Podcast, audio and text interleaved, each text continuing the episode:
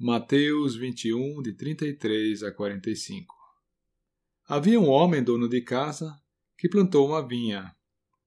Cercou-a de uma sebe e construiu nela um lagar. Edificou-lhe uma torre e arrendou-a a uns lavradores. Depois se ausentou do país. Ao tempo da colheita enviou seus servos aos lavradores para receber os frutos que lhe tocavam. E os lavradores, agarrando os servos, Espancaram um, mataram outro, e a outro apedrejaram. Enviou ainda outros servos em maior número e trataram-nos da mesma sorte. E por último, enviou-lhes o seu próprio filho, dizendo: A meu filho respeitarão.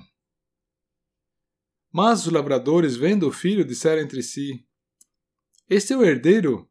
Ora, vamos, matemo-lo e apoderemos-nos da sua herança e agarrando-o, lançaram-no fora da vinha e o mataram. Quando, pois, vier o senhor da vinha, que fará aqueles lavradores? Responderam-lhe: Fará perecer horrivelmente esses malvados, e arrendará a vinha a outros lavradores que lhe remetam os frutos nos seus devidos tempos. Hum!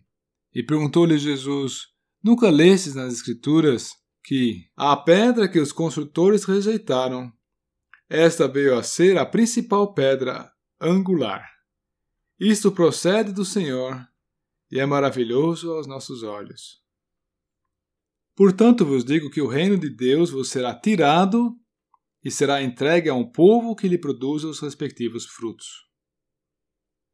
E versículo 45: Os principais sacerdotes e os fariseus ouvindo essas parábolas, entenderam que era a respeito deles que Jesus falava. Os versículos que acabamos de ler mostram como Deus tinha um foco total e exclusivo em Israel, que era a vinha que ele plantou. Os gentios, as nações, não tinham parte alguma no engajamento de Deus. Efésios 2 até mesmo diz que a porção que cabia aos gentios era de inimizade. Inimizade para com Deus e para com Israel. No entanto, a despeito de todos esses privilégios, Israel não correspondeu e não se constituiu aquele vínculo espiritual que Deus desejava que houvesse entre ele e o povo. Deus lhe havia prometido o Messias, e quando ele foi enviado, Jesus Cristo veio a esse mundo. Nós lemos em João 1: Ele veio para o que era seu, e os seus não o receberam. Deram-lhe uma cruz. Clamaram: Não queremos que este reine sobre nós. Não temos rei senão a César. E quanto a este, seja crucificado. E assim se cumpriu o que foi antecipado na parábola que lemos hoje. De Mateus 21, eles agarraram o filho, lançaram-no fora da vinha e o mataram. E é em meio a essa tragédia que a graça de Deus brilha de uma forma maravilhosa e incompreensível. Os planos de Deus se concretizam. A pedra que os construtores, os líderes espirituais de Israel, rejeitaram, essa veio a ser a principal pedra angular. Isso procede do Senhor e é maravilhoso aos nossos olhos. O reino de Deus foi tirado de Israel e entregue a um povo que lhe produza os respectivos frutos. Mediante a cruz, Israel rejeitou a Jesus.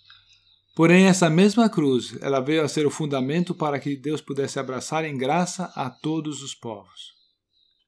A cruz e a ressurreição de Cristo constituem um marco que redirecionou os caminhos de Deus para com essa terra. A plataforma de ação de Deus não está mais sobre o terreno de Israel, mas sobre o terreno da graça, A cruz derrubou a parede da separação, a inimizade, que fazia dos judeus os incluídos e dos gentios os excluídos. Agora existe apenas o novo homem, o novo homem em Cristo. E esta condição é acessível a todo aquele que, pela fé, recorre à justiça de Deus manifesta na cruz. Talvez poderíamos colocar isso em outras palavras. A cruz marcou a mudança do trato de Deus para com a humanidade. cessou o período da lei, começou o período da graça de Deus. E graças à cruz, a humanidade não está mais dividida entre judeus e gentios, mas sim entre crentes e incrédulos, sendo que está facultado a todos os homens pertencerem à classe dos crentes.